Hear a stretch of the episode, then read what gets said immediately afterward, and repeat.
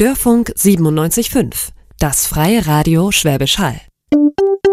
Talk mit Dana. Menschen, Geschichten, Emotionen. Spannende Gäste live im Studio bei Dana Dietzimmern. Genau. Und heute wird es spannend und wir haben ein nicht ganz so erfreuliches Thema. Ich habe hier im Studio heute in Sendung Nummer 43 die Leitung des Frauenhauses hier sitzen. Und zwar ist das Gabi Almendinger-Schal. Hallo Gabi. Hallo Dana. So, und das hast du im Vorgespräch auch gesagt, dass ich habe es gelernt, es heißt Frauenhaus, aber das ist heute nicht mehr ganz korrekt, sondern man sagt Frauen- und Kinderschutzhaus. Und damit ist ja auch die Funktion schon gesagt. Zum einen betrifft es nicht nur Frauen, sondern auch die Kinder, also sprich Mütter mit Kind. Und zum anderen suchen sie Schutz, nämlich Schutz, weil sie an Leib und Leben gefährdet sind. Mhm. Und du leitest hier das Frauenhaus in Schwäbisch Hall. Genau. Das gibt es wie lange schon? Seit 1984. Und eigentlich müssten wir diese Sendung gar nicht machen. Nicht, weil es das Wort eigentlich nicht gibt, sondern weil wir eigentlich diese Frauenhäuser gar nicht brauchen sollten in unserer Gesellschaft, denn wenn zwei Menschen zusammenkommen, die sich lieben, dann gehört Gewalt ja nicht an die Tagesordnung. Aber leider ist es so, letztes Jahr habt ihr 141 Fälle gehabt, die bei euch angefragt haben und nicht alle kriegen einen Platz. Warum? Ja. Ja, also die 141 Frauen, die angefragt haben, die haben wir zum Teil, zum großen Teil auch vermitteln können. Und es gibt aber auch Frauen, die sagen, ich will nicht so weit weg, ich will in meiner Heimatstadt bleiben oder ich will in den Nachbarkreis. Und es äh, kommt tatsächlich vor, dass wir die nicht vermittelt bekommen. Weil, wie viele Plätze habt ihr aktuell? Wir haben zehn Plätze, vier Plätze für Frauen und sechs Plätze für Kinder. Also wir sind eins, eines der kleinen Häuser. Es ist im Grunde genommen gar kein richtiges Haus, sondern eine riesengroße Etagenwohnung. Und es ist so geheim, dass wir nicht sagen, wo es ist. Warum? Ja, die Anonymität ist uns nach wie vor sehr wichtig. Es gibt inzwischen ja. auch Häuser, die äh, nicht mehr anonym sind. Da kommen wir wahrscheinlich nachher auch noch drauf. In so einer Kleinstadt ist es aber wichtig, wir nehmen alle Frauen auf, die gefährdet sind.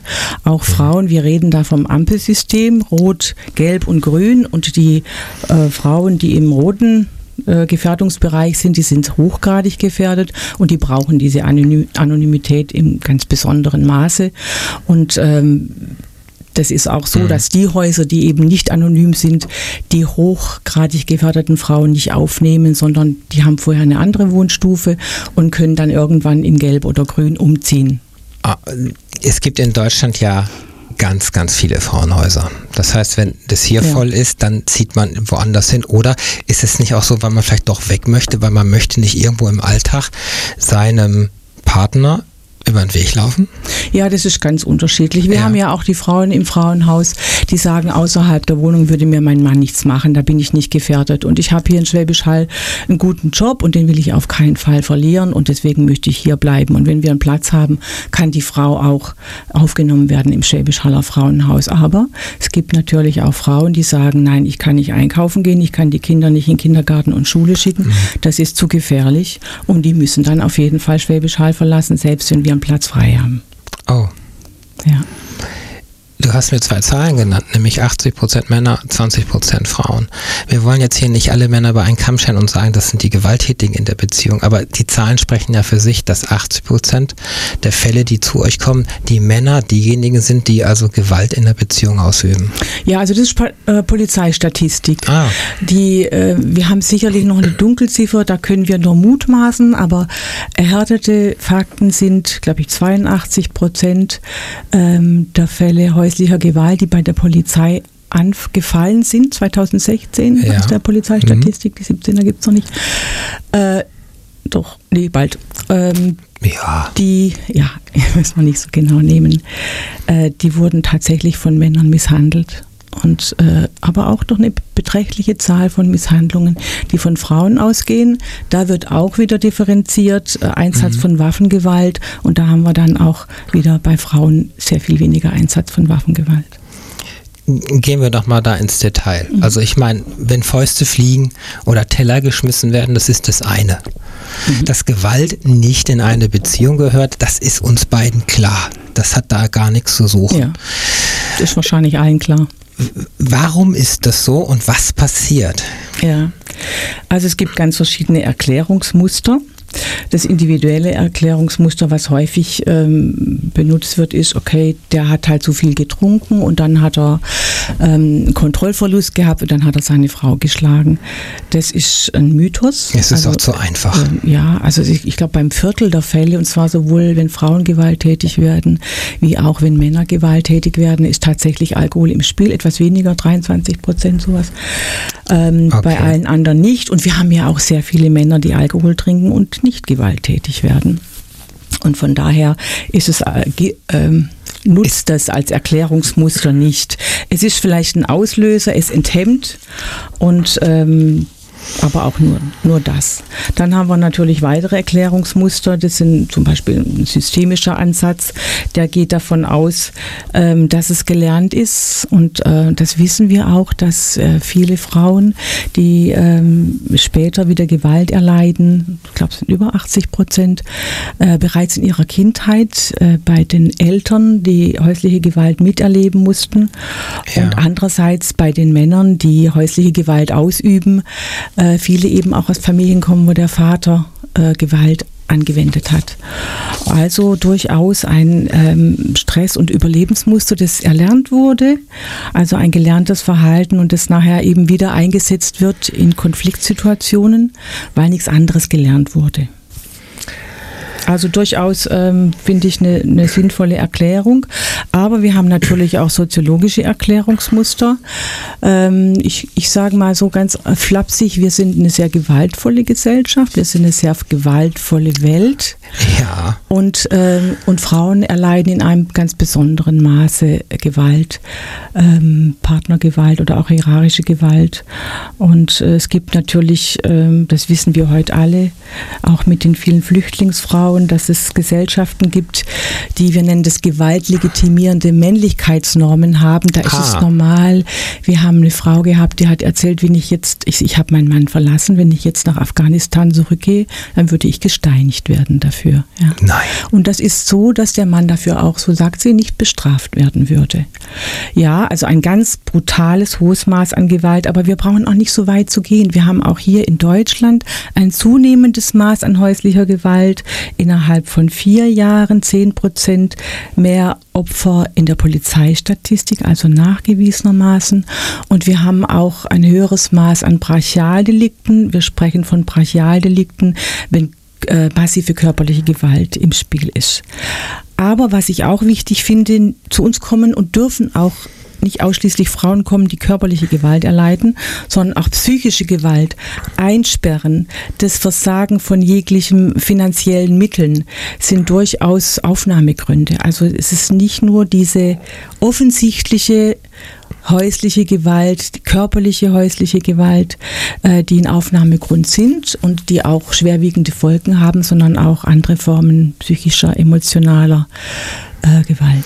Ja, der, der Gewaltbegriff ist ja so im herkömmlichen immer, immer nur wirklich rein mechanisch körperlich zu sehen. Mhm. Und diese psychische Gewalt, sage ich jetzt mal in Anführungszeichen, so ein Psychoterror, das ist so ein bisschen vielleicht auch aus der Hilflosigkeit, dass, dass äh, gerade Männer, ich sage jetzt mal das klassische Männerbild, Versorger und Chef des Ganzen.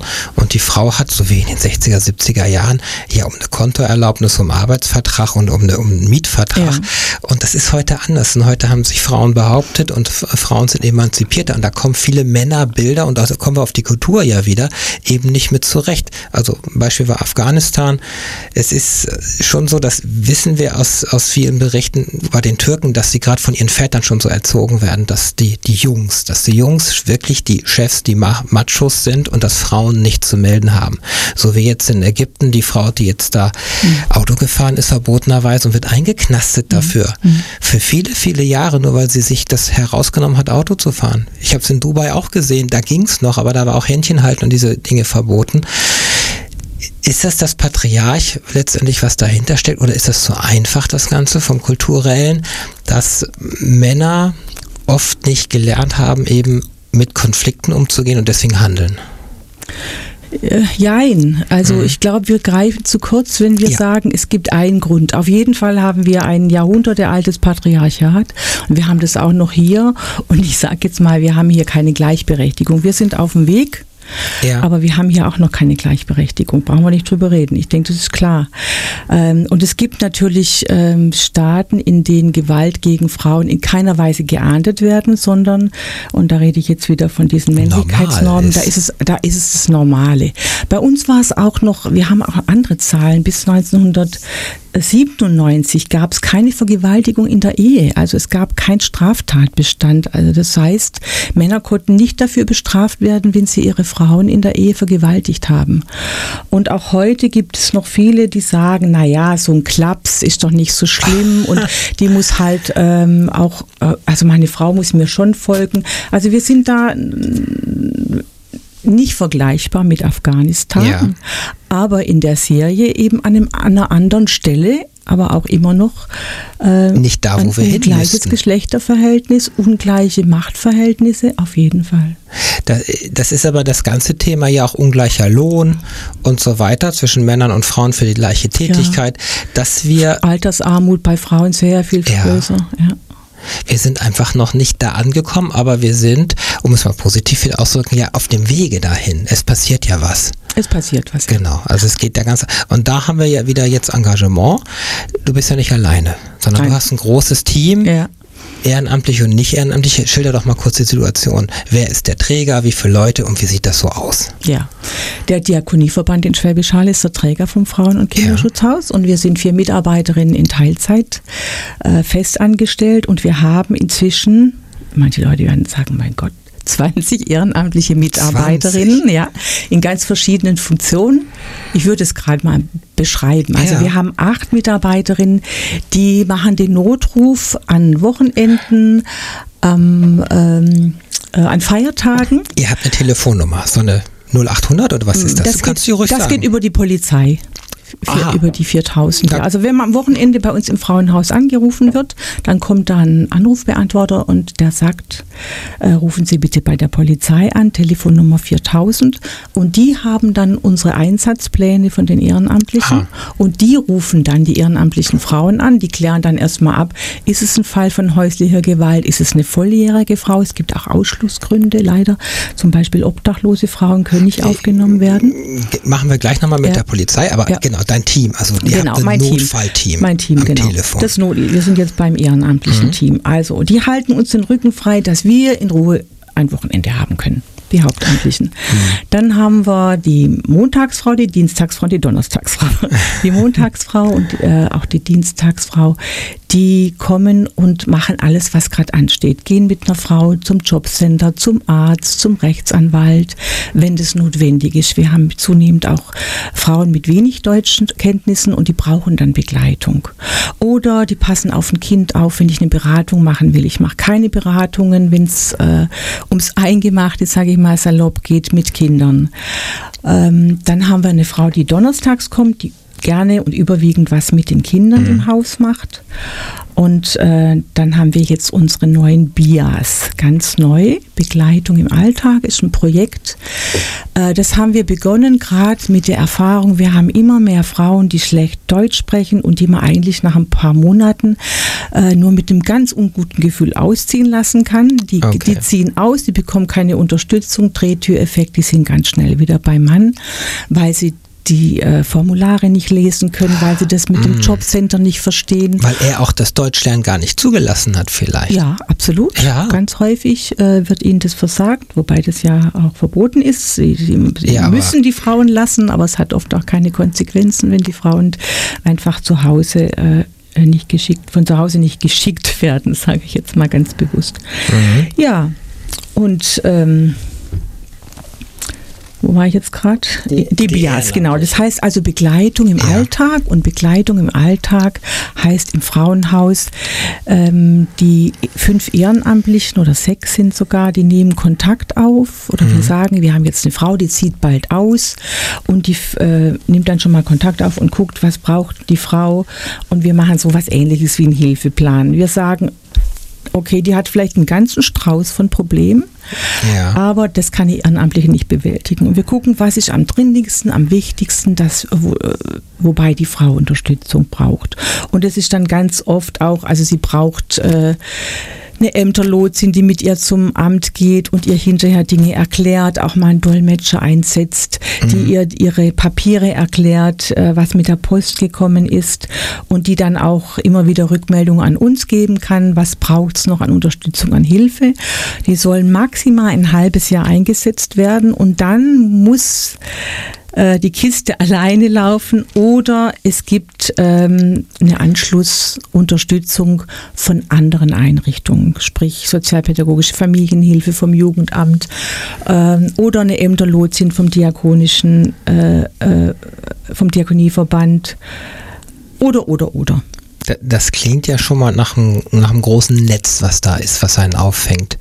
Und stelle ich mir aber erstmal vor, für die, die Frau aus Afghanistan hierher migriert, mit dem Mann geflüchtet, wie auch immer, und mhm. dann ist hier eine andere Welt, es sind andere Grenzen, ja. es sind viel, die Frauen, für den Mann sind die Frauen hier alle viel freier, gerade im warmen Sommer, das kennt er gar nicht so wirklich ja. viel leicht.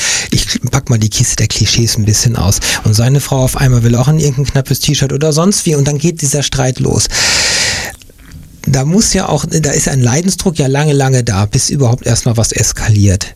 Die meisten Frauen, denke ich, aber die wissen doch gar nichts von einem Frauenhaus. Wie, wie finden die dann, also wie kommen die überhaupt aus ihrem Teufelskreis raus? Das ist das eine. Sprich, sind es die Nachbarn? Ist es wirklich die Polizei? Ist es, ist es die Notaufnahme oder ist es verschieden sicherlich? Aber gib mir doch einfach mal so, so einen Eindruck, wie die überhaupt zu euch kommen. Weil die meisten Frauen, denke ich, wissen gar nicht, dass es ein Frauen- und Kinderschutzhaus gibt. Die erfahren das und es ist wirklich interessant. Durch die, mhm. die Vernetzung ist das Handy. Ach, ganz viele wenn Frauen. Wenn sie eins haben. Auch, ja, ganz viele Frauen äh, auch, die beschaffen sich das auch. Also ah. wir haben eine Frau, die ausgezogen ist, die hatte sich ein Handy beschafft und hat es in einem, in einer, in einem äh, in, Loch in, in der Wand versteckt gehabt Nein. und hat dieses Loch verstopft gehabt und also hat das Handy nur benutzt, äh, wenn der Mann nicht da war. Oh, und die sind, die Frauen sind untereinander vernetzt, die erzählen sich auch äh, äh, ihre Geschichten und erfahren dadurch vom Frauenhaus. Das können wir uns irgendwie gar nicht vorstellen. Ja, ja. Aber oh, wir hören noch ganz viele Geschichten, fürchte ich, heute, wo wir einfach nur mit dem Kopf schütteln können. Aber wir haben natürlich auch ein großes Interesse, ja. dass wir äh, bekannt machen, dass es ein Frauenhaus gibt. Auch diese Sendung heute soll dazu ja. beitragen, dass die Frauen wissen und auch die Helferinnen und Helfer wissen, es gibt ein Frauenhaus in Schwäbisch Hall. Es gibt 300 Frauenhäuser, 350 Frauenhäuser in mhm. Deutschland. Ich muss auch nicht unbedingt in Schwäbisch Hall bleiben, wenn ich äh, ja. hier nicht sicher genug bin. Ich kann auch ganz anonym irgendwo ähm, in einer anderen Stadt unterkommen. Ja. Jetzt, jetzt ist es ja so, wenn das eine, was du mir gesagt hast, ist, die Nachbarn rufen schon die Polizei, wenn es mal wieder laut wird, wenn es scheppert, wenn es kracht, wenn jemand schreit. Das machen die zwei, drei Mal und dann lassen sie es. Ja. Weil die Frau immer wieder zurückgeht. Ja. Warum gehen die Menschen immer wieder zurück dahin, wo sie gequält werden? Also da könnte ich jetzt ein paar Klischees erzählen. Und Klischees haben ja immer einen wahren Kern, aber bilden ja, genau. immer nur ein Teil ab. Ja, wir haben also alle gibt, Zeit der Welt. Es gibt hm. unglaublich viel Gründe zurückzukehren. Ja, wegen der ähm, Kinder. Ähm, ist ein Satz, der immer oft gefällt. Ja, ne? auch hm. wegen der Kinder. Also Kinder, wenn die mal in der Schule sind, die können unglaublichen Druck aufbauen, können sagen, ja. ich will zu meinen Freunden zurück. Wenn die mal neun, acht, neun, zehn sind, dann ist einfach die Peer Group eine ganz wichtige Größe, auch ja. stabilisierende Größe bei Kindern und die leiden dann äh, sehr es gibt auch Kinder, die zum Papa zurück wollen, weil der Papa jetzt auf einmal verspricht, dass er alles besser macht. Der ist ja nicht, nicht äh, 24 Stunden am Tag nur prügeln und ausfallen genau, und laut. Genau, und das ist auch so, also die, ich sage jetzt mal, zwei, drei Sadisten habe ich vielleicht in, 30, in den 30 Jahren mhm. erlebt, wo ich sagen muss, also das, das, das waren Sadisten. Alle anderen waren einfach Männer, die mit ihren Affekten nicht umgehen konnten und die durchaus diese liebenswerte Seite hatten. Die Frauen haben ja keinen Gewalttäter äh, geheiratet oder Nein. haben sich nicht zusammengetan mit einem Gewalttäter, ich. sondern mit einem netten Mann, der liebesfähig ist und der ihnen gezeigt hat, ich möchte dich. Ja, auch und, Vater geworden ist, soziale und Rolle. Auch Vater das, geworden ja. ist, ja, wobei das ist übrigens ganz häufig häufig auch ein erschreckender äh, Grund, dass häusliche Gewalt ein, beginnt in der Schwangerschaft, äh, wenn, die, wenn die zusammenziehen in der Schwangerschaft, wenn sie heiraten. Ähm, da greifen diese Überlebensmuster, da kommt Stress auf, was passiert jetzt und Okay. da greifen, also wenn man diese äh, systemischen äh, Gründe nimmt, äh, greifen diese Muster und es kommt zu häuslicher Gewalt. Ist es, ist es, weil der Mann auch mehr Druck hat? Er, Ja, er muss natürlich. jetzt äh, richtig diese klassische Versorgerrolle ja spielen, weil die Frau meistens aus dem, muss ja aus dem Job raus. Der Mann hat jetzt mehr Verantwortung, das Geld ranzuschleppen, gerade wenn der Job vielleicht wackelig ist und dann wird er nervös natürlich. So. Und äh, dann ist er nicht mehr Nummer eins. Das ist ja auch noch in, der, in einer Zweierbeziehung, es sind ja beide noch gleich. Das sind durchaus Gründe, warum Männer dann zum ersten Mal gewalttätig werden. Ja. Ja, ist es. Gewalt ist ja ein Ausdruck von Verzweiflung, dass ich nicht mehr mit Worten Häufig. kommunizieren kann, dass dieses du verstehst mich nicht mehr kommt dann dann vielleicht Mhm. diese Klassiker, aber dass dass äh, dass Männer, wie ich es vorhin schon sagte, einfach nicht gelernt haben über Worte mit Konflikten umzugehen, sprich sich einfach mal auszusprechen, sondern da kommt immer gleich die männliche Dominanz durch, da kommt vielleicht die Aggressivität durch und da kommt vielleicht auch ein wenig, ja, mehr aus der Logik getrieben, einfach nur, da kommt Handeln einfach wahrscheinlich, Handeln und Ja, genau. Und ganz oft kommen die Frauen ja auch und sagen, äh, also sprechen diesen Stress aus, den der Mann hat und sie verstehen ihn auch ein Stück weit. Und das ist auch ein Grund, wieder zurückzugehen. Es gibt Frauen, die sagen, eine Frau hat mal gesagt, mein Mann war mein fünftes Kind. Ja? Die hat gesehen, dass er Probleme hat, in der Welt zu stehen, mit Konflikten umzugehen und hatte Mitgefühl mit ihm. Ja, die ging dann nochmal zurück, Oh. aber letztendlich ist er auch nicht bei ihm geblieben. Und dann äh, und das äh, sagen uns viele Frauen, haben die Männer ja auch dieses liebende Gesicht. Die Frauen, die nur noch, oder die Männer, die nur noch dieses Gesicht haben, ähm, gewalttätig, verzerrt, ähm, vielleicht auch wirklich alkoholabhängig, die werden schnell verlassen. Aber die anderen eben, die auch noch dieses andere Gesicht haben oder zumindest die Frauen, die Hoffnung haben, dass dieses Gesicht irgendwann wieder gezeigt wird von ihm, die sind ambivalent. Und die allermeisten Frauen, die zu uns kommen, sind ambivalent. Sie wissen nicht, mache ich das richtig? Ich nehme meinen Kindern den Vater. Ich hatte meine Frau, die hatte drei Söhne, die kam, die war schon weit über 60 ins Frauenhaus und hat gesagt, ich habe immer gedacht, ich kann mein, meinen äh, Söhnen den Vater nicht nehmen. Die haben, waren alle also krank, einer psychisch krank, einer alkoholkrank und der dritte ist auch nicht richtig mit seinem Leben klargekommen. Die musste eigentlich erkennen, ich bin so lang bei ihm geblieben, weil ich ihnen, den Kindern, den Vater nicht entziehen wollte und muss jetzt feststellen, meine Kinder sind krank geworden an dieser extrem gewaltvollen Beziehung, äh, die der Mann am Laufen gehalten hat und sie, sie mit, weil sie nicht weggegangen ist. Äh, Ja, und das ist das, was viele dann auch nicht begreifen, wenn sie eine gewalttätige Beziehung vorleben.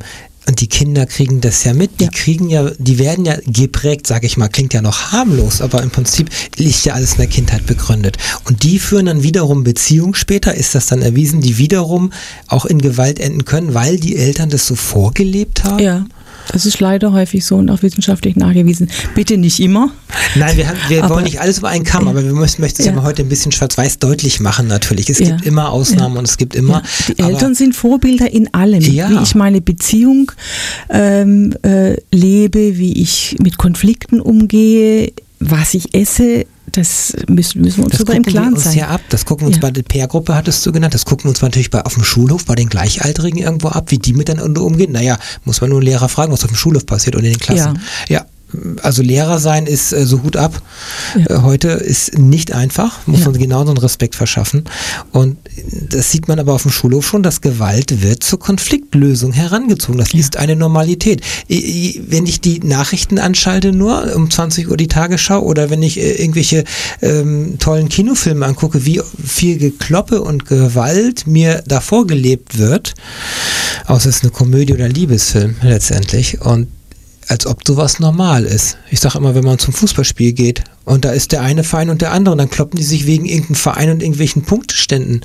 Wildfremde Menschen, Ja. weil die einfach andere Fahnen tragen oder andere Schals tragen und eigentlich nicht zu verstehen. Aber wir kommen zurück zur häuslichen Gewalt. Ja, Ähm, jetzt lass mich da noch einen Satz dazu sagen. Genau, da müssen ja, ja, wir uns wirklich drüber im Klaren sein. Die Gewalt beherrscht teilweise die Schulhöfe und geht auch in die Kindergärten schon. Wir haben zwei Ausstellungen gehabt oder Ja. eigentlich sogar drei, aber ähm, echt fair und echt krass. Und da ging's äh, um Kinder und Jugendliche in der Schule und äh, was sie an Gewalt erleiden und wie sie geschützt werden können. Und es war für uns erschreckend, wie viel äh, Schüler bei den Ausstellungen uns erzählt haben, ja, ich habe, ich erlebe das auch, ich erlebe das zu Hause mhm. bei den Eltern oder ich habe auch schon von, äh, von Mitschülern Gewalt er erlebt. Von daher, wir müssen aufhören, mit einem Eimer Wasser einen Flächenbrand zu löschen. Wir müssen wirklich drangehen an die Gewalt, die Alltag ist. Jetzt ja, sollten wir aber nochmal, genau, bevor ja. ich das vergesse, ja, ich habe noch nicht alle Ehrenamtlichen genannt. Haben, es ist mir wichtig, dass auch ihre Arbeit gewürdigt wird. Genau. Wir haben, wir haben ähm, die BIAS, äh, die also die, die äh, die Nachsorge mit Frauen machen, die noch einen erhöhten Beratungsbedarf haben. Auch das ist nicht, ist möglicherweise ein Tropfen auf den Stein, aber wir fangen damit jetzt an und wir machen damit schon gute Erfahrungen. Und wir haben außerdem noch eine Sprachlehrerin im Frauenhaus, äh, oh. die zu uns ins Haus kommt und auch teilweise zusätzlich noch zum, äh, zum BAMF-Angebot, also zum Sprachangebot von der Volkshochschule, auch noch ein Sprachangebot macht. Und wir haben auch eine Hundetherapeutin, die so alle 14 Tage mit ihren beiden oh. Hunden ins Haus kommt Aha. und mit den, vor allen Dingen, also die Kinder fahren da total drauf ab, aber auch teilweise die Frauen. Und es ist einfach nur Freude und Lachen im Haus. Und das ist auch sehr wichtig, dass wir das immer wieder ins Haus bringen. Ja, ich glaube, dass die, die, die Welt, kurz bevor diese, der Gewaltszene, die das dann alles auslöst, dass die Welt für viele Frauen auch relativ klein wird in dem Moment, weil man in diesem Teufelskreis ist. Man ist in sich vielleicht auch gefangen. Man kämpft, wie du sagst, gerade um der Kinder willen vielleicht auch. Man hält nach außen erstmal auch den Schein, um, ähm, dass die Beziehung noch in Ordnung ist. Aber eigentlich ist ja der große Bruch schon drin. Wenn ja. ein, zwei, dreimal geschlagen wird, ist im Prinzip ähm, ja eigentlich das Ding durch. Aber das haben wir ja gerade gehört, die Leute, äh, die Frauen gehen dann wieder zurück zu den Männern. Ähm, es wird immer erstmal entschuldigt am Anfang, vielleicht auch, ach, ihm ist die Hand ausgerutscht ja. oder oder es gibt Frauen, die auch sagen, ja, ich habe ihn bewusst provoziert, damit mal der Konflikt rauskommt. Ist es auch sowas? Gibt es auch. Wir sprechen, in, also im Fachkreis sprechen wir von der Gewaltspirale. Oh. Ich gehe manchmal in Schulgruppen und dann sage ich, wenn heute Abend Ihr Freund sich neben Sie auf dem Sofa setzt und äh, sagt, ach, jetzt bleib doch zu Hause und jetzt willst du schon wieder mit deiner Freundin weggehen, wir haben es doch gerade so schnuckelig, dann sage ich, oder habe ich schon gesagt, ja. Das kann der Beginn von häuslicher Gewalt sein. Dann gucken die mich an. Nein. Und ja, genau, wie du jetzt. Und dann sage ich, kann, ja. Weil so fängt häusliche Gewalt in der Regel an. Mit ganz was Banalem.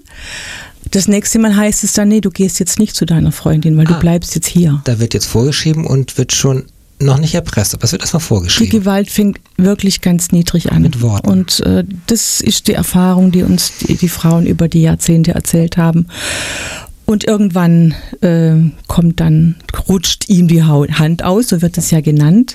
Ja. Aber davor ist schon viel gelaufen. Manchmal geht es schneller, wenn dann eine Frau schwanger wird. Zum Beispiel äh, kann das der Auslöser sein, wie ich schon gesagt habe, dass diese dass es zu einer Übergangskrise kommt. Äh, ja, und beim ersten Mal heißt es noch, verzeih mir und ich wollte das nicht. Und es wird oft begründet mit mit außen. Also mein Chef hat mich so gestresst oder ich hatte mit den Kollegen Stress. Es wird nicht gesagt, ja, ich habe das gemacht und es tut mir leid, sondern die anderen sind schuld. Man, man kann sich das selber null eingestehen ne, in dem Moment. Immer die anderen, sondern ja. dass man einfach sagt, dass man einfach nur sagt, Entschuldigung. Ja, das ist, glaube ich, auch für, also wenn das so beginnt, für viele Männer auch, ähm, auch ein Schock. Jetzt habe ich das tatsächlich gemacht. Jetzt habe ich das gemacht, was mein, vielleicht auch, was mein Vater immer gemacht hat. Und ich wollte das nie. Wir wollten nie so werden Wir wie wollten, unsere Eltern. Ist ja oft so ein Satz, den ja. man sich selber sagt. Aber leider hast du die Mechanismen trotzdem an Bord und dann ja. rutscht dir die Hand genau. aus. Genau, diese Überlebensstrategien. Und dann, äh, und dann dreht sich die Gewaltspirale. Und es ist wichtig, die Gewaltspirale möglichst bald zu unterbrechen. Wir haben dann natürlich auf der anderen Seite auch Frauen, die das mitmachen die nicht beim ersten Mal sagen, du, das lasse ich mir nicht gefallen. Ja, also ich so, gehe jetzt zu meiner Freundin. Genau, so sollte es auch sein. Wir sind jetzt bei der Halbzeit und als Musiktitel habe ich mir die Tina Turner ausgesucht, denn sie hat in ihrer ersten Beziehung auch nur Gewalt erlebt und hat ein passendes Lied dazu, nämlich Respekt und das sollten wir alle haben gegen unsere Mitmenschen.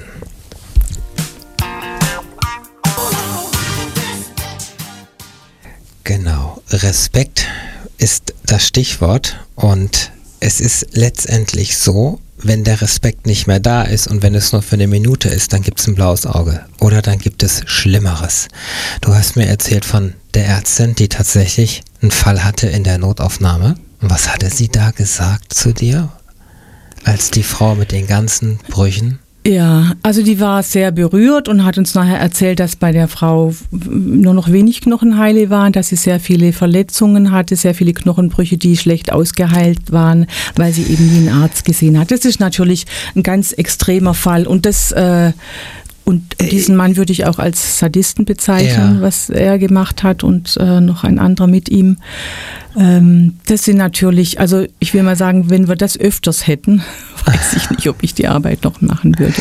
So extreme Auswüchse von Gewalt gibt es.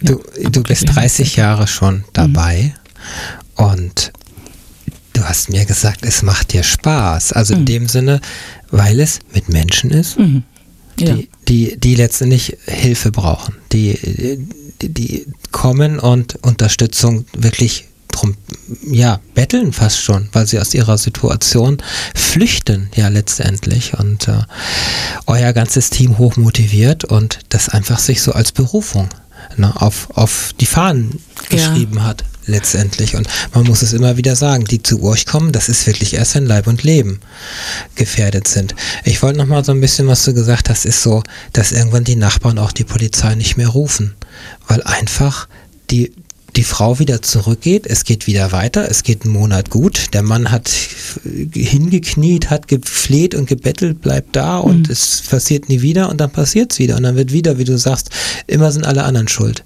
Oder der Alkohol letztendlich, der dann enthemmt und dann rutscht die Hand ja. und die Faust wieder aus. Tatsächlich ist so, wenn die Frauen über Jahre häusliche Gewalt erleiden, dann leben die wie in einer Blase. Die sind ja. abgeschottet von der Außenwelt, die, die oftmals von der Familie auch ähm, getrennt alle sind weggeekelt äh, und dann haben die sich eingerichtet. Und äh, die Vorfälle von, von körperlicher Gewalt, äh, die bedeuten immer wieder ein Aufbäumen, aber eigentlich fehlt der Ausgang. Und ja. Das berichten Frauen, die lange Jahre häusliche Gewalt erlebt haben. Und umso wichtiger ist dieser Augenmerk von außen. Der Arzt, der sagt, hören Sie mal, ähm, äh, Sie haben hier Verletzungen, die ich habe das schon öfters gesehen. Das waren dann auch Verletzungen aufgrund von häuslicher Gewalt. Mhm. Also dass sie die Frau ermutigen, ähm, da rauszugehen und darüber zu sprechen. Und ähm, ein Arzt hat mal zu mir gesagt, wie soll ich das machen? Ich habe äh, so viele Frauen. Und dann stecken sie der Frau wenigstens einen Flyer vom Frauenhaus zu. Ah. Die Frauen müssen wissen, Umwelt sieht, es läuft etwas nicht so, wie es laufen soll. Ja. Solange wir bei dem Spiel alle mitspielen, also wir heißt auch, ich als Nachbarin, hey, ja. die, da wird immer geschrien und, die, und, und ganz schlimm geschrien. Ach, so. Und mit den Kindern stimmt was nicht. Ähm, mhm. Tatsächlich hat mir mal eine Frau ähm, bei einer Öffentlichkeitsveranstaltung gesagt, ja, ich melde mich auch nicht mehr, weil die ist schon zigmal, ich habe schon zigmal die Polizei gerufen, die ist immer wieder zurückgegangen. Ja, das also die mhm. Frauen haben auch ein Recht, über ihr Leben zu entscheiden und zu sagen, ich gehe jetzt zurück, ich will ihm noch mal eine Chance geben. Aber irgendwann geben sie dem Mann auch keine Chance mehr. Also ich berichte mal von einem Beispiel. Eine Frau, ja. die ist, nachdem sie sechsmal weg war, nicht immer nur im Frauenhaus, auch andere Freundin. Möglichkeiten gefunden hat, ja, ja, äh, in die eigene Wohnung gezogen. Und ich habe sie gefragt, Frau so und so, wieso haben Sie es diesmal geschafft? Wieso gehen Sie diesmal nicht zurück? Und dann hat sie gesagt, Frau Almlinger, ich weiß es nicht, ich weiß nur, es fühlt sich richtig an. Also das ist, ähm, manchmal den Frauen sind ihre Motive auch nicht unbedingt ganz bewusst. Warum habe ich das so lange mitgemacht, ja? Aber da war der Punkt erreicht und jetzt ist Schluss. Ich habe ihm zig Chancen gegeben und immer und immer wieder und jetzt glaube ich nicht mehr dran, dass sich noch was verändert. Und das ist auch was ganz Wichtiges, dass der Glaube irgendwann, es könnte noch mal sich zum Besseren wenden, irgendwann immer dieses Hoffen und dieses. Entschuldigen. Ja. Weil man, weil man es sicherlich auf der einen Seite nicht wahrhaben will, weil ich meine, wenn man sich kennengelernt hat, man hat ja so einen gewissen Lebensentwurf, wenn man zusammen ja. Haus, Kinder und so weiter und wo man eigentlich mal so hin möchte und dann dann fängt das an und zerbröckelt. Dies, ja. Dieses, ich wollte immer mal ein Haus haben und dann sind sie in so einem Haus, haben sie sich zusammen gebaut mit Turmzimmer, was auch immer, sie alles begehbarer Kleiderschrank. Ja, und dann geht die Krise los und dann, dann, dann kommt dieses Abwägen Kinder, Haus, was verliere ich eigentlich? Genau. Und dann erträgt man einen Knochenbruch, dann wächst er zusammen, dann wird er nochmal gebrochen, so wie wir das gerade hatten als Beispiel. Und irgendwann kommt dieses, ähm, ich habe so gesagt, immer raus aus der Komfortzone oder runter vom Sofa, aus der Hängematte, aber du hast gesagt, es ist ein Nagelbrett letztendlich und irgendwann hältst du dieses Nagelbrett nicht mehr aus und dann, dann stehst du auf und gehst. Ja. Ja. Jetzt, ja, ja, also ich, ich sage mhm. noch mal was, äh, ich, ich zitiere mhm. noch mal eine Frau, die hat gesagt, ich wollte nie mein Zuhause und alles, was gut war, verlassen. Ja. Ich wollte nur, dass die Gewalt aufhört. Ja? Und das können sicherlich 90 oder oder 100 Prozent aller Frauen im Frauenhaus unterschreiben. Die wollten nicht weg von zu Hause. Die wollten aber, dass diese Beziehung nicht mehr gewalttätig ist. Ja, Weil es gibt ja auch Gutes. Viele Frauen haben ja dann doch auch noch Freundinnen, Freunde oder haben Familie ja. und die Kinder sind eingebettet in, in soziale Kontakte, gehen in die Schule, gehen in den Kindergarten. Mhm. Das ist also ein Riesenkompromiss, der aber irgendwann so in Schieflage gerät, dass das dann, ich möchte mal ein bisschen darauf hinaus, die Wunden und die Knochen, das verheilt irgendwann. Und ich möchte jetzt nicht so in diese Opferrolle rein, aber letztendlich ist es so, das ist doch eine lebenslange Aufgabe, das zu bewältigen. Ich weiß das von Frauen, die Gewalt erlebt haben, die, die heute noch äh, Trigger, Triggerpunkte haben letztendlich. Äh, und wenn man den dann den erwischt in dem Moment, man weiß gar nicht, was da eigentlich los ist, aber die sind eigentlich nie bewältigt. Ähm, ja. Sind das Narben, seelische Narben, die eigentlich lebenlang bleiben?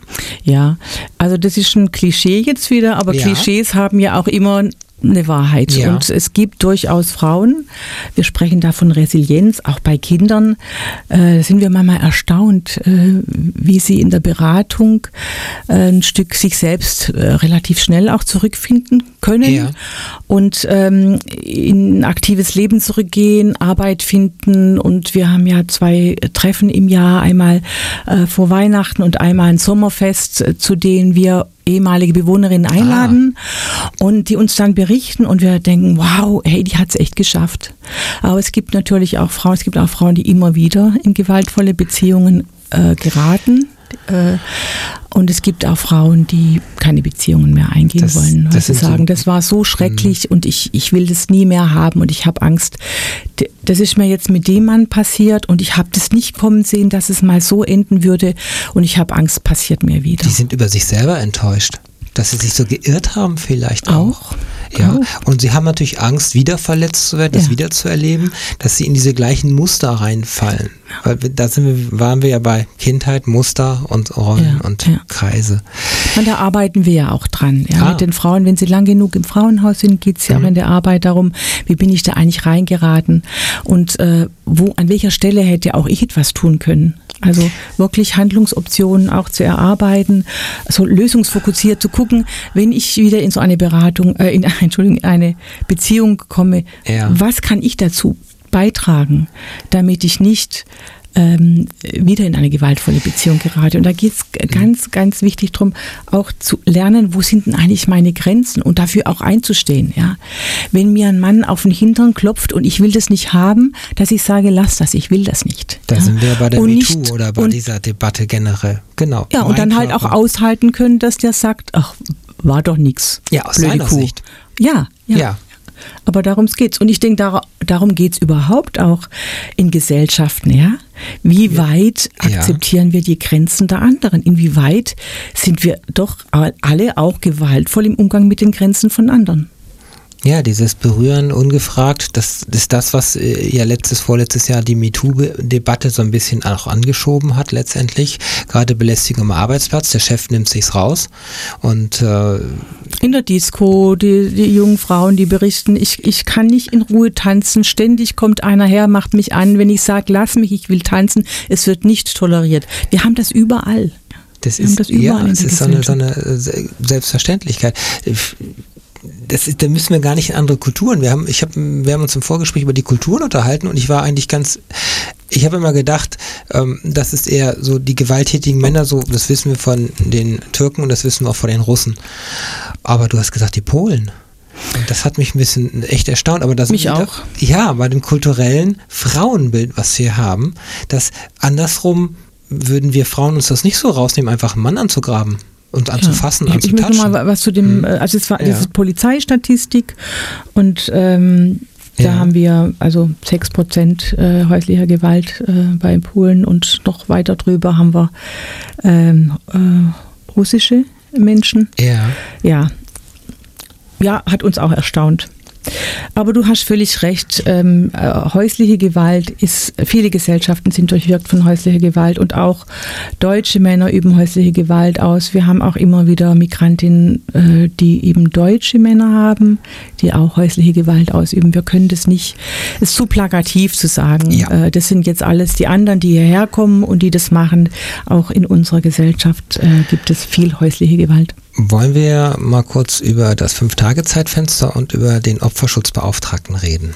Das ist so ein bisschen ja so diese Geschichte, was passiert, wenn jetzt die Gewalt geschehen ist und jetzt steht die Polizei da und versucht ja. zu schlichten. Ja, sehr gerne. Das ist nämlich genau. ein Projekt, das, äh, mhm. das wir aus der Taufe gehoben haben. Letztes Jahr haben wir damit begonnen, die proaktive Beratung. Und zwar haben wir, wissen wir aus der Forschung, dass wenn Frauen äh, akut misshandelt werden, dass es so ein Fenster gibt von bis zu fünf Tagen, in dem es wichtig ist, dass sie dort Beratung bekommen.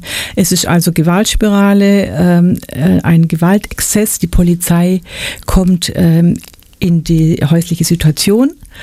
Ähm, weist den Täter weg, macht einen ja. Platzverweis, so heißt es, ähm, der dann auch noch verlängert werden kann. Ähm, und ähm, dann ist er erst mal ein paar Tage weg und in diesem Zeitraum oder die Polizei kann dann der Frau, das sagt der Frau, also es gibt hier ein Frauenhaus in Schwäbisch Hall und es gibt eine Beraterin, die kann zu Ihnen kommen ja. und äh, kann Sie ganz ergebnisoffen einfach informieren, wie sieht's aus, was habe ich für Möglichkeiten ähm, und wenn die Frau dann Ja sagt, dann unterschreibt sie das, dass sie das möchte und dann werden wir von der Polizei angerufen und wir gehen dann am nächsten Arbeitstag, also wenn das jetzt ein Einsatz am Samstag ja. war, geht die Kollegin am Montag äh, zu der Frau und informiert sie, was es für mhm. Möglichkeiten gibt, informiert sie über häusliche Gewalt, sagt ja auch, was es für Auswirkungen auf Kinder und Jugendliche hat, wenn, wenn Kinder und Jugendliche ja. sind. Leider haben wir kein Angebot für diese Kinder und Jugendlichen, die angetroffen werden.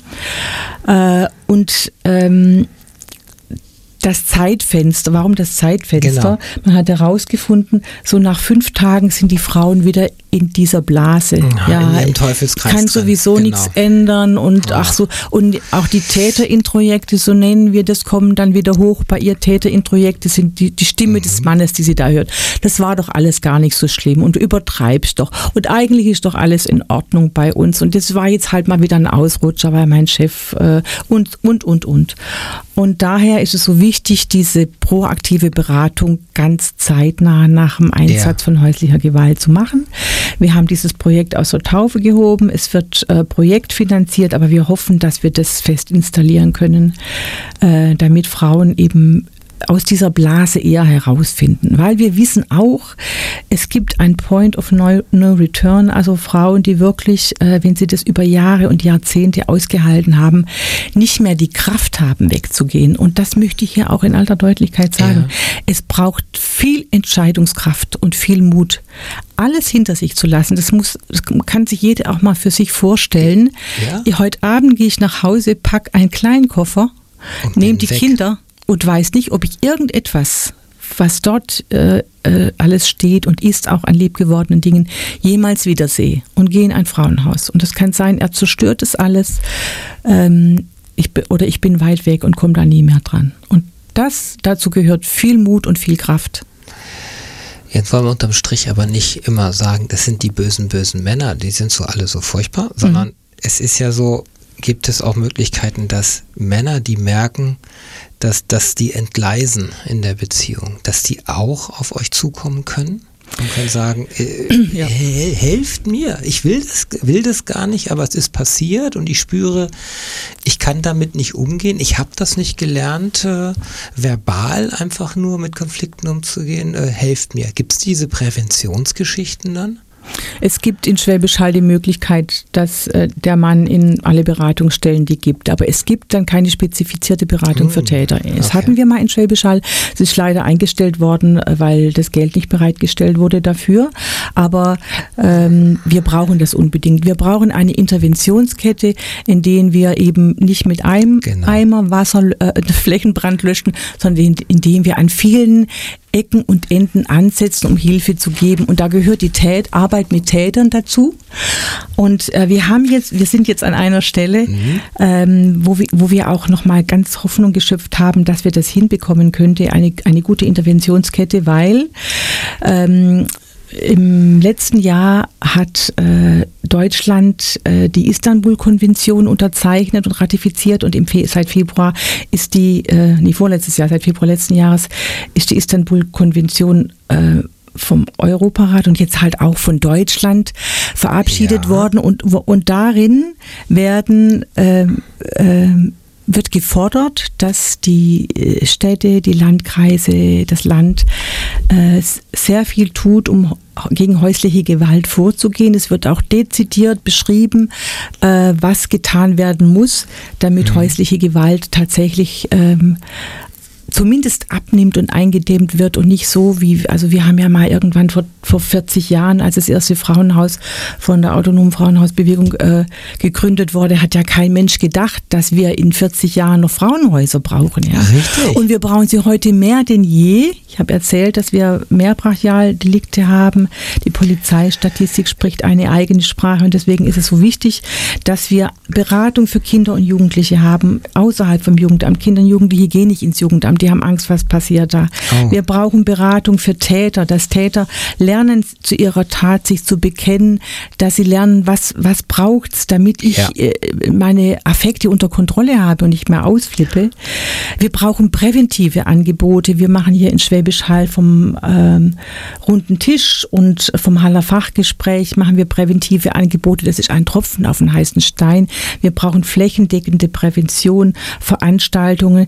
Wir brauchen Veranstaltungen Veranstaltungen ver äh, äh, verantwortungsvolle Elternschaft, dass zum Beispiel, wenn äh, Frauen zurückkehren zu ihren Männern oder auch wenn sie nicht zurückkehren und die Männer wieder Kontakt äh, mit den Kindern haben, dass sie lernen, verantwortungsvolle Elternschaft auszuüben, dass sie lernen, was macht denn das mit meinen Kindern, wenn ich bedrohe oder wenn ich misshandle. Ja. Ähm, also es, es ist ein ganzer Strauß an, an äh, äh, Dinge, die zu einer Interventionskette gehören, damit häusliche Gewalt erfolgreich bekämpft werden kann. Ein kleines Frauenhaus mit zehn Plätzen, vier, vier Plätze für Frauen, ist da absolut überfordert ähm, mit einem Personalanteil von insgesamt 210 Prozent und auch davon oh. ähm, äh, manchmal 70 Prozent spendenfinanziert. Ähm, das ist ein Klacks auf den heißen Stein so gerne wir alle diese Arbeit tun und arbeiten, du hast vorhin erwähnt. Und ähm, es fehlt aber noch viel, damit sie tatsächlich nachhaltig sein kann. Absolut. Also ich bin eigentlich, die Sendungsidee war, wo ich Anfang des Jahres äh, hörte in den Nachrichten, dass 147 Frauen letztes Jahr totgeschlagen worden sind von ihrem Partner. Waren sogar zehn mehr, ja. Ja, also im Prinzip fast jeden zweiten Tag wird eine Frau totgeschlagen. Ja. Das heißt aber auch, dass umgebracht, auch, ja, ja also, umgebracht, ja. also wirklich umgebracht, weil irgendwas nicht passt. Das ist ja, das, wegen Banalitäten manchmal. Es ist ja nicht wegen irgendwas Schlimmem, dass sie irgendwas ganz, ganz Furchtbares gemacht hat, sondern das eskaliert ja wegen wahrscheinlich Kleinigkeiten. Und du hast gesagt, im Prinzip ist eigentlich jede vierte Frau betroffen.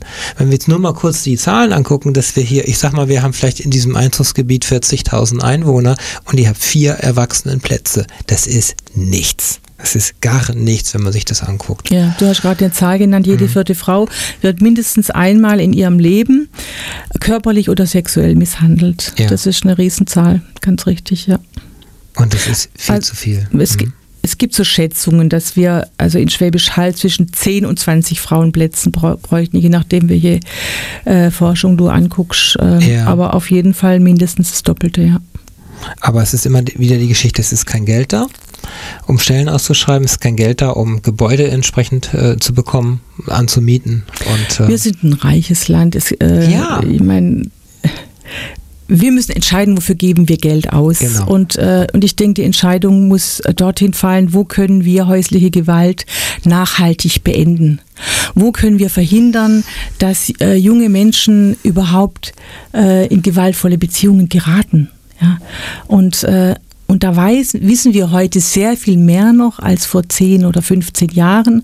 Und wenn wir das sinnvoll einsetzen äh, und, äh, und da auch mit der richtigen Manpower dran gehen, bin ich überzeugt davon. Und jetzt auch mit Istanbul-Konvention und diesen ja. äh, Bedingungen, die da gestellt werden, auch die wir, was wir machen müssen, um häusliche Gewalt anzugehen, habe ich schon ähm, die Hoffnung, dass wir da in den nächsten Jahren ist es so, dass, dass wir in den Schulen schon anfangen sollten, also jetzt mit dem Fach Ethik, im Fach Konfliktbewältigung, ja. dass das einfach der Mensch wieder mehr im Vordergrund steht und vor allen Dingen auch, ich nenne immer das, äh, das Wort Achtsamkeit. Mhm. Ich denke, wenn, kann das nur von mir ausgehen, aber wenn ich mit mir selber mehr eins bin, ich, ich kenne mich besser, ich bin achtsamer, dann ist es ja so, ich behandle andere Menschen so, wie ich ja auch selbst behandelt werden möchte, ist ja einer dieser Grundsätze. Und dann, ja. wenn ich selber nicht geschlagen werden möchte, dann kann ich keinen anderen Menschen schlagen, sage ich mal, weil das einfach, ich bin zwar jetzt kein, nicht Buddha oder äh, in der Richtung, aber äh, wenn ich das, diese Grundsätze an Bord habe und die sind selbstverständlich, wie man klaut nicht, man fährt nicht bei Rot über die Ampel, was weiß ich, diese, wir haben nun mal Regeln in unserer Gesellschaft, wenn ich aber für mich selber schon diese Regeln habe und ich fange da im Kindesalter an, dann würde die Welt ja mittelfristig mit der nächsten Generation besser werden. Aber das ist vielleicht auch nur eine Hoffnung. Weiß ich nicht, wenn ich manchmal so sehe, wie Mütter mit ihren Kindern umgehen du darfst das nicht, ja. du kriegst das nicht, du bist dumm, du bist doof. Das sind so Gespräche, die muss man, kann man schon im, im Supermarkt beobachten. Äh, wenn die, das rosa angezogene Mädchen irgendwas da will, was da irgendwie rosa ist, und dann darf es das nicht kriegen. Und dann wird mit dem Kind aber umgegangen wie, mhm. so. Und dieser Umgang, den hat es 20 Jahre später selber im Berufsleben, in der Partnerschaft, weil es so an Bord ist. Ja, wir sind nicht wirklich vorbereitet auf Kindererziehung. Das ist dieser Punkt. Genau. Also, äh, du musst, die Achtsamkeit ist ein großes Wort ja. und die muss eben runtergebrochen werden auf tatsächlich, was, wie, wie, wie kriegen wir das hin, dass Menschen achtsam miteinander umgehen, dass im Kindergarten Achtsamkeit, in der Schule Achtsamkeit, im Berufsleben Achtsamkeit. Und da geht's äh, wirklich drum, ähm, zu hinzugucken, es gibt ja bereits Projekte, ja. ja es gibt gute Projekte für, für Schulen, also es gibt Projekte ne? für Schulen, die auch teilweise abgerufen werden, aber über, ja. überall eben ein kleiner Klacks und nicht flächendeckend. Ja. Und äh, da wir wissen, was wir Gutes tun können. Wir können es nicht tun, weil wir die Manpower nicht haben. Und deswegen denke ich, Prävention ist ein ganz wichtiges Thema im Bereich häusliche Gewalt. Und ähm, äh, und wir wissen, was, was wir da machen können. Und wir brauchen aber auch die notwendige Manpower. Oder Frauenpower. Ja. Egal, wir nehmen alle. Ja, wir, wir haben noch zweieinhalb Minuten. Ja. Dann sind wir auch schon durch mit diesem schweren und auch wichtigen Thema.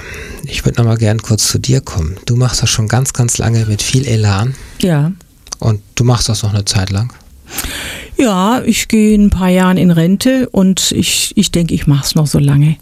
Äh, es ist, äh, du hast vorhin gesagt, es macht Spaß. Spaß ist zu kurz getrieben. Ja. Es gibt viele spaßige Situationen im Frauenhaus. Wir haben viel Spaß miteinander.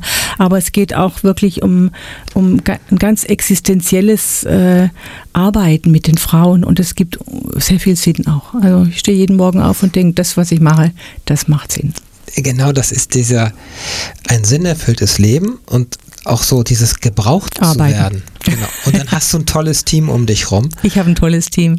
Richtig. Ja, und total tolle Kollegin. Kannst du dir vorstellen, von einem Tag zum anderen in die Rente zu fallen? Das geht doch nicht, oder? Ja, ich habe schon ein Projekt. Ich, ich würde gern, okay. ich würde gern lösungsfokussierte Paarberatung anbieten für, für so in der Rente für Paare, die lernen wollen, Konflikte mit ohne Gewalt zu bewältigen. Indem man drüber redet. Aber vielleicht haben wir das auch schon in zwei Jahren. Na, das macht eine tolle Kollegin, kann auch sein. Ach so, okay.